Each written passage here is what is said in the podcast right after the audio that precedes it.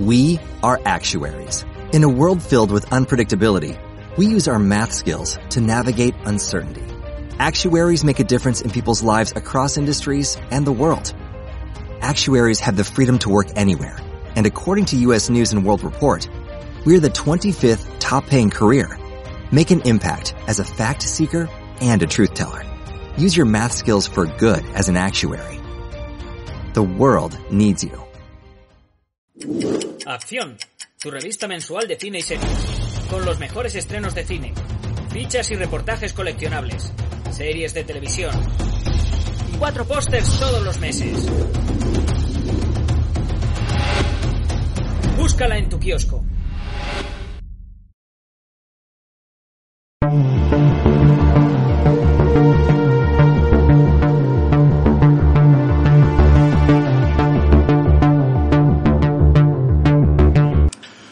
Buenas amigos y seguidores del canal de Acción Cine. Pues un día más tenemos una nueva videocrítica, en este caso nuevamente, de una de las series más queridas, más esperadas, más deseadas del año, que por fin ha terminado y que por fin hemos podido ver completa, y de la que vamos a hablaros. De la que vamos a hablaros, primero vamos a hablar un poquito de la serie en líneas generales y luego entraremos en spoilers.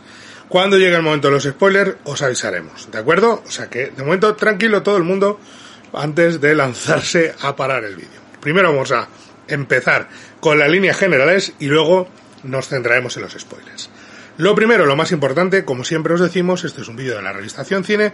Ya sabéis que tenéis la revista en el kiosco, ya sabéis que podéis adquirirla todos, que os estamos enormemente agradecidos siempre por el apoyo que nos dais que estamos ya trabajando nuevo número, como siempre, pero que el número de este mes tiene cositas muy jugosas que no queremos que os perdáis. Así que, si queréis, ahí la tenéis en el kiosco y además tenéis aquí el botón de suscribiros, el botón de darle al like y por supuesto el botón de unirse al canal por si queréis colaborar un poquito más con esta iniciativa y ser miembros del canal de Acción Cine. Ahí tenéis con esos tres niveles y hasta seis vídeos en exclusiva todos los meses que además se completan con un directo en exclusiva también para nuestros miembros. Nada más que añadir en ese momento, no olvidéis de daros al like y de suscribiros, cualquier apoyo es bienvenido. Y vamos a hablar de Stranger Things temporada 4. Veo a la gente muy contenta con la temporada 4 de Stranger Things. Veo a la gente que se sube por las paredes. Eh, como descubriendo la pólvora. No, hombre, no. La serie ha estado muy bien. La cuarta temporada, yo creo que podemos decir que es la mejor de la. La mejor de las cuatro temporadas. No, la más adulta. La mejor. Yo creo que creo que el nivel de Stranger Things siempre ha sido muy alto y si he encontrado un valle siempre fue la temporada 2 que es la que me dejó más descolocado, quizá porque nadie esperaba el éxito y y la serie remontó con fuerza eh, en la temporada 3, creo, con un pasatiempo veraniego muy interesante, muy apetecible, y ahora llega esta las primeras temporadas eran otoñales, por así decirlo, y ahora nos llega esta temporada 4 que ha estado dividida, como ya sabéis, en dos fragmentos. El primero se estrenó en mayo y ahora en julio se ha estrenado la segunda parte, que han sido 7 y 2 episodios, para un total de 9 episodios, pero que en realidad, si os ponéis a hacer cuentas de duración, puede tratarse perfectamente de una temporada de 16, 17, 18 episodios, porque todos duran más de una hora, eh, todos duran más de una hora y cuarto, creo, o una hora y diez, y la mayoría están en torno, o muchos de ellos están en torno a la hora y media, con un final de temporada que dura dos horas y veinte, o dos horas y veinticinco, eh, más luego los títulos de crédito. Solo ese capítulo ya son, eh, ya es la friolera de podéis coger tres episodios tranquilamente de una serie normal y te da la duración de, del episodio final de la temporada 4 de Stranger Things. Y ha estado muy bien, ha estado muy bien elaborado, ha mantenido muy bien el pulso narrativo, ha incorporado personajes muy interesantes, ha sido capaz de diversificar la serie, ha sido capaz de dar un salto de madurez, eh, incluso cuando estamos en 1986, que se supone que son tres años después del arranque de la serie.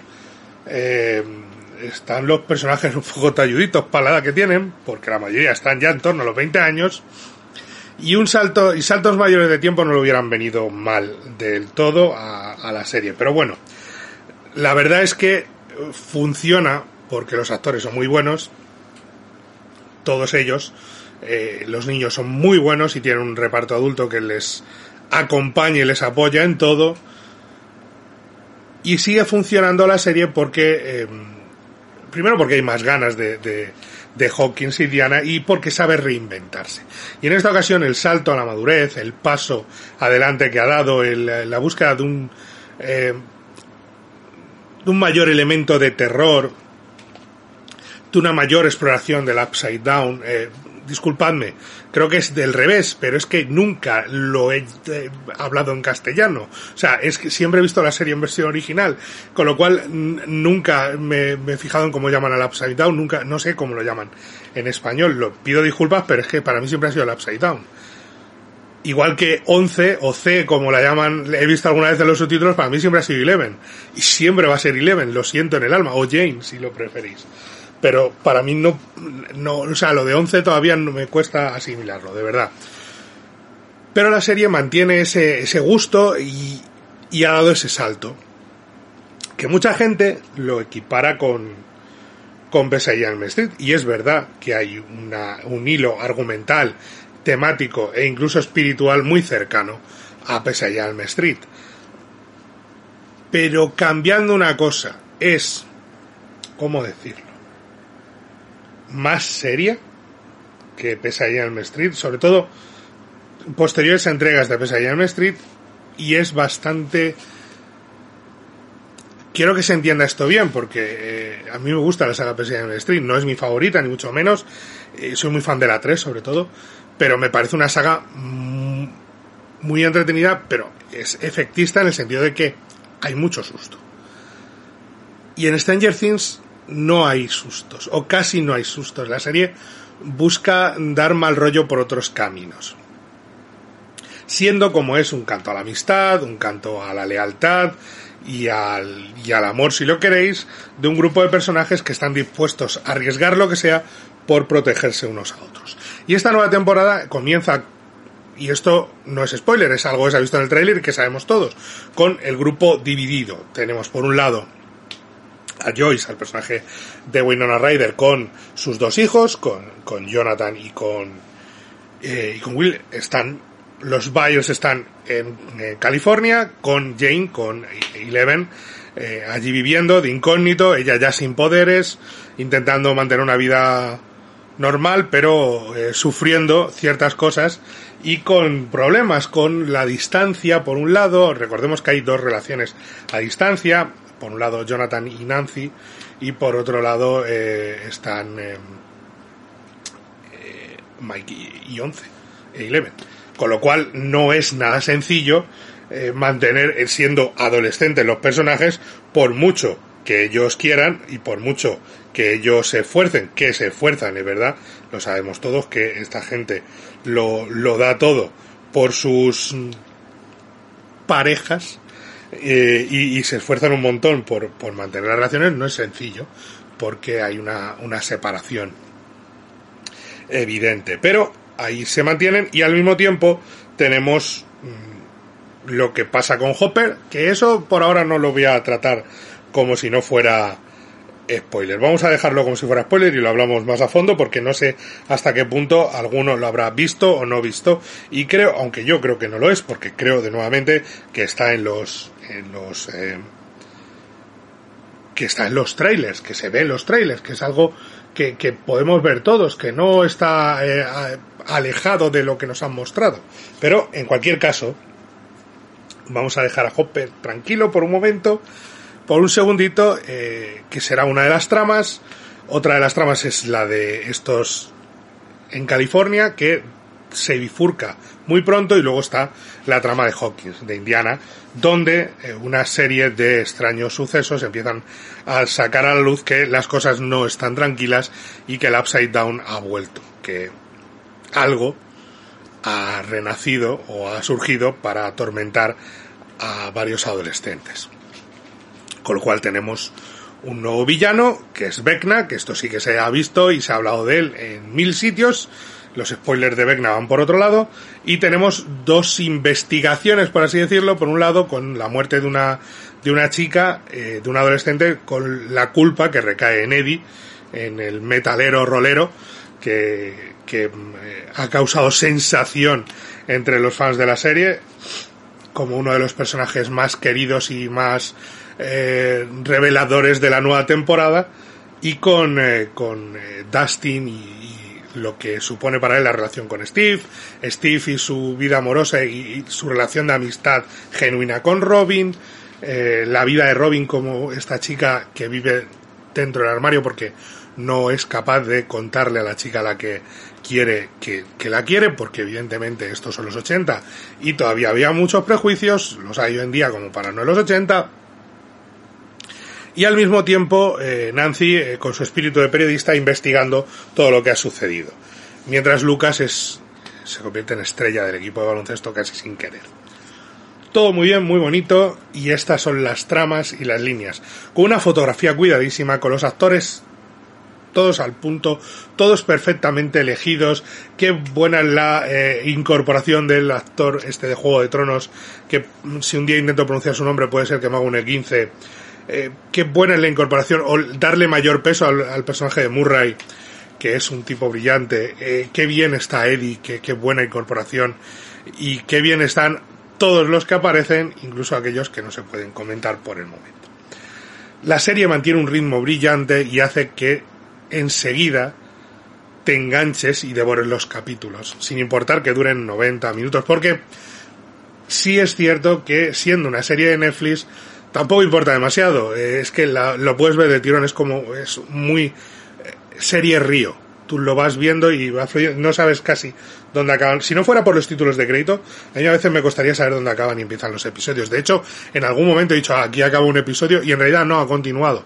Y otra vez cuando creía que iba a continuar, el episodio estaba a punto de concluir. Todo eso ha estado muy bien y ahora hablaremos, pero no ha sido perfecto. Lo siento en el alma. Voy a pinchar un globo y, en este caso me da igual, tengo que ser honesto con lo que creo, porque estaba viéndolo y me estaba dando cuenta continuamente de un grave problema de la cuarta temporada. Un problema que tiene que ver con uno de los aciertos, y es que esa diversificación de tramas ha estado muy bien. Pero tiene un problema. Hay tramas que son muchísimo menos interesantes unas que otras. Y hay aspectos de la temporada que son muchísimo más flojos que otros. Argumentísticamente, a nivel de guion, a nivel de historia.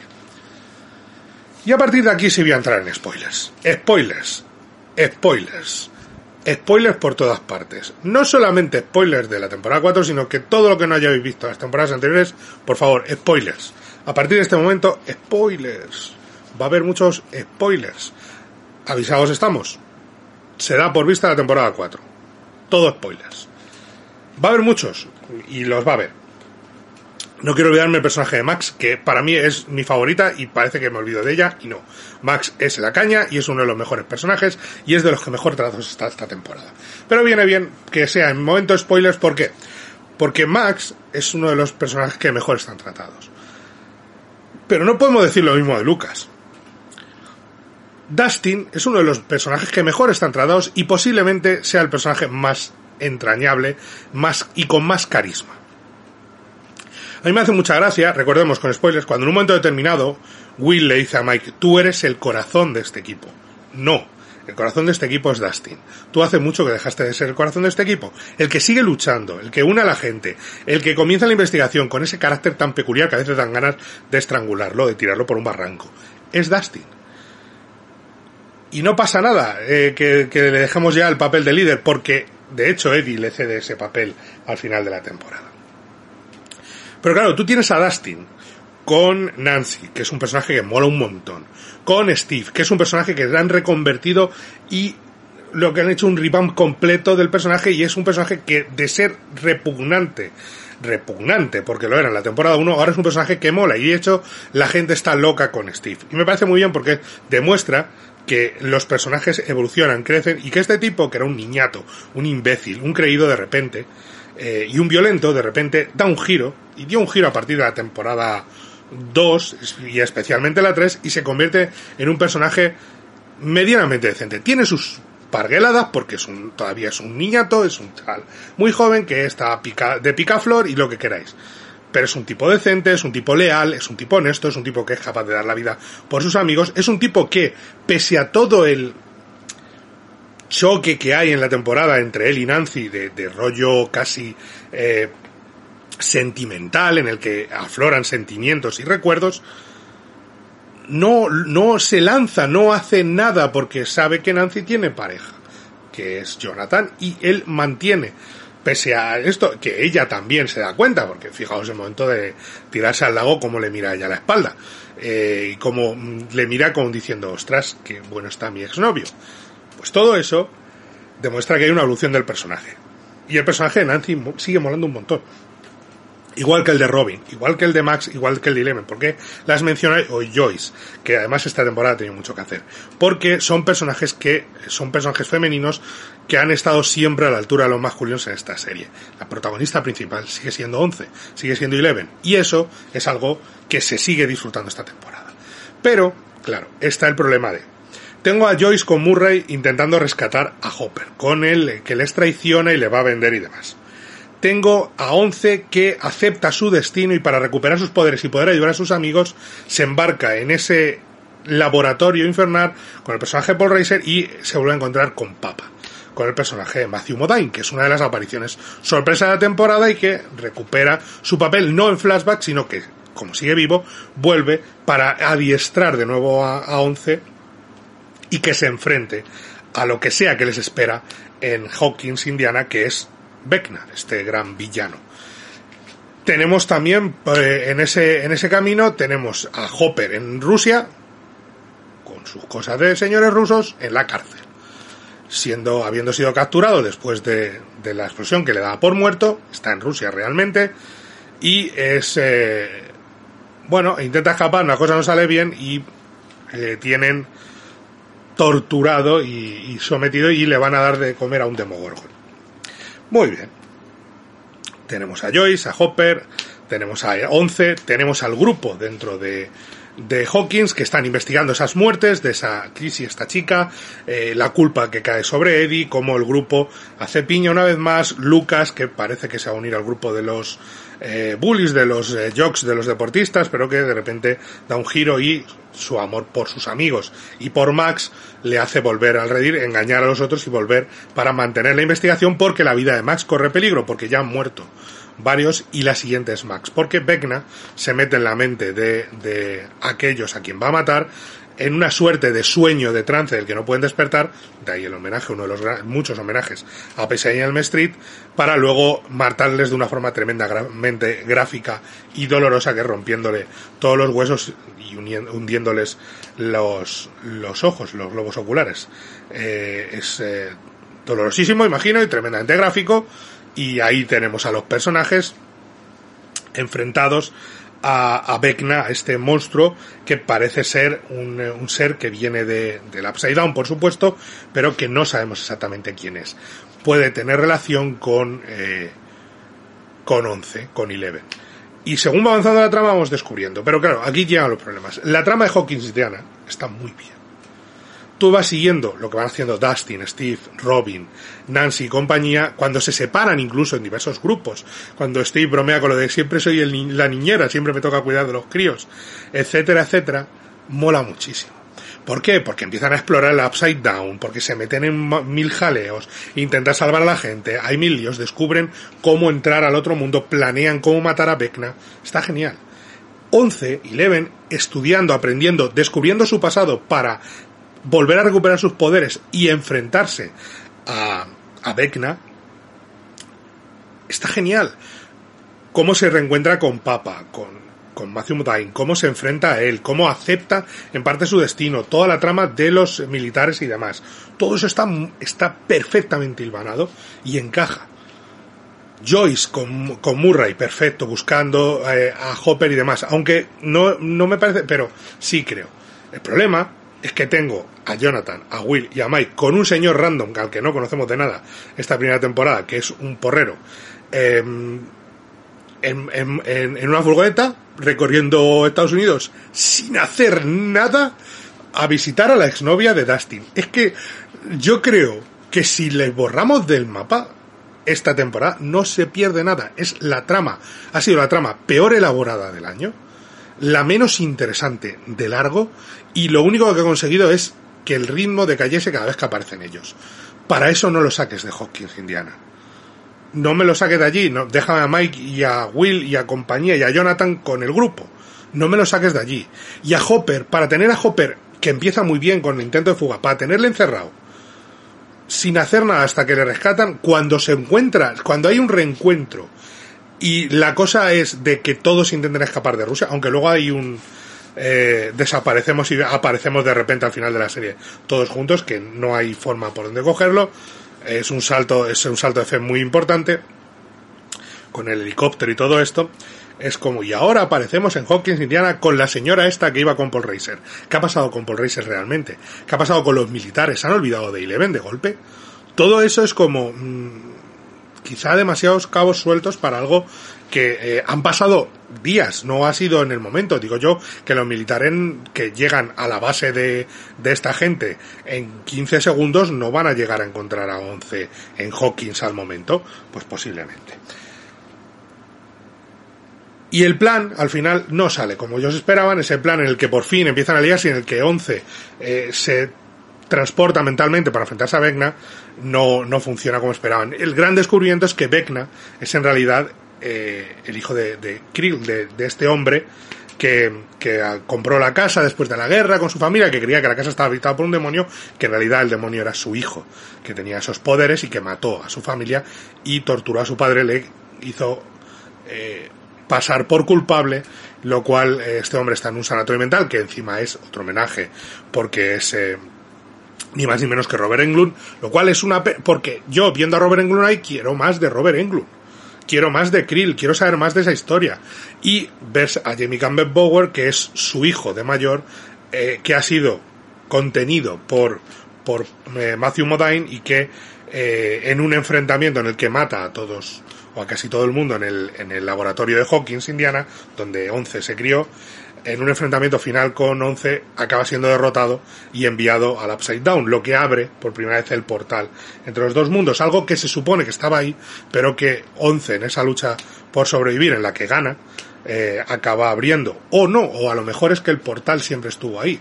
Yo tengo dudas al respecto. Creo que Once se va a culpar mucho, se culpa mucho por ello, pero creo que hay más detrás, porque luego vemos cómo vienen los experimentos y el inicio de la serie. Recordemos cómo empezaba la serie con, con ese eh, astronauta intentando cruzar al otro lado.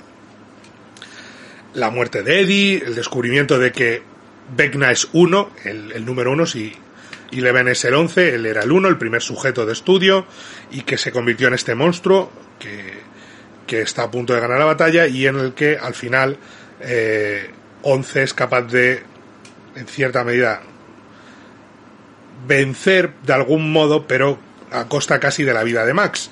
Y eh, Max queda, pues como. Y, y, Eddie muere de la forma más triste, en manos de. en brazos de Dustin, de su amigo, que le da el reino, por así decirlo. Y hay un terremoto. La, las muertes son cuatro muertes para desa, eh, desencadenar el apocalipsis en Hawkins y acabar con todo, porque con esas cuatro muertes eh, se abriría el portal definitivamente y entraría el Upside Down en nuestro mundo. Algo que sigue recordándome mucho visualmente a la niebla, con esa fotografía increíble que, que han tenido este año. Y ese final de temporada en el que al final todos reunidos, por fin, pero se enfrentan a que Max está rota, ciega, viva, pero sin nadie en su cerebro, como comprueba Eleven, y con ese eh, Prado muriéndose porque el Upside Down está aquí. Eso es lo que nos espera de aquí a dos años. Y repito, me lo he pasado muy bien, he disfrutado muy bien, pero hay tramas, hay momentos que le restan. O sea, yo cada vez que salían Willy y Mike decía, muy bien, apartar sus, eh, dejad paso a los otros. Toda la trama de eh, Mike, eh, de Will descubriendo o intentando asumir su eh, recién descubierta sexualidad, que en realidad está enamorado de Will. Todo eso se resume en una escena con su hermano en la que es la única escena eh, realmente emotiva. El discursito que le da a Once, mm, Mike no me cuela. No, lo siento mucho, pero no me... Porque es que son tres tíos alrededor de la piscina o cuatro tíos. Mm, el, lo único que me hizo gracia fue el chiste de la pizza con piña, que ahora resulta que los Duffer Brothers son defensores de la pizza con piña. El resto me dejó la sensación de que no encajaba. Y no me disfruté como había disfrutado con, con el resto de la serie. Con lo cual, para mí, esos altibajos de guion han hecho que la serie no esté tan, tan al nivel de, de otras series de este año que me han parecido un poquito mejores. Por ejemplo, The Voice. Lo dije en el vídeo de The Voice. Si, ya explicaré por qué no me ha terminado de convencer, decir, no me ha terminado de convencer. Es que no le estoy, es que para mí es una serie de cuatro estrellas, parece una temporada muy buena, pero no redonda.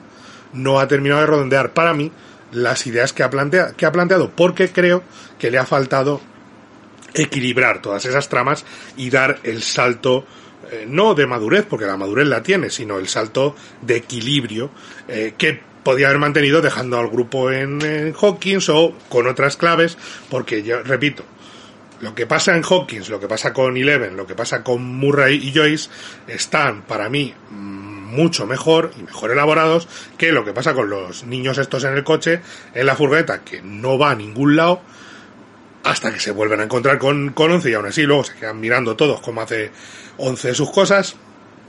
En la piscina esta, en la eh, cámara esta de agua, y eh, con le pasa lo mismo a Hopper que me parece que no está aprovechado el personaje hasta que se reencuentra con Joyce y se forma un grupo porque ese es el problema que hasta que no forman grupo no arranca y ahí es donde creo que ha estado el punto débil de la temporada el resto todo chapo. Y aún así no es que sea malo es que creo que está por debajo del resto. El resto chapo cuarta temporada magnífica la más adulta la más madura la más siniestra, eh, magníficos los personajes, magnífica la incorporación de Vecna, saber que Vecna sigue vivo, que uno sigue vivo, que ahora le llaman de distintas formas, saber que la sombra eh, fue creada, no creada, moldeada por Vecna cuando era eh, estas eh, nubes, este humo, le da esa forma similar a una araña, eh, fíjate que yo, que soy aracnofóbico y no lo pasé real, no, cuando cuentan el pasado de, de Vecna, de, de, del niño de los Krill, no lo pasé muy mal cuando empieza a contar lo del nido de, de araña eh, viuda negra y demás, no, la verdad es que estuvo bastante calma la cosa.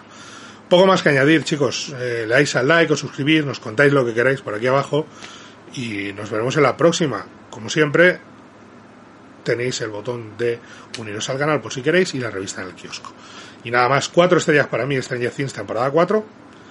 Y nos vemos en la próxima. Que creo que si los capítulos los tracean en 50 minutos, tampoco pasa nada. Eh, lo que pasa es que creo que querían dejar una temporada de 9 episodios y en realidad tiene una temporada de 15 o 16 mínimo. O sea que, bueno, decisiones suyas. Creo que está muy bien y creo que se disfruta muy bien y creo que el último episodio es que es una película. Pero bueno, decisiones de ellos. Muchísimas gracias y nos vemos en la próxima. Adiós. Acción, tu revista mensual de cine y series. Con los mejores estrenos de cine, fichas y reportajes coleccionables, series de televisión y cuatro pósters todos los meses. Búscala en tu kiosco.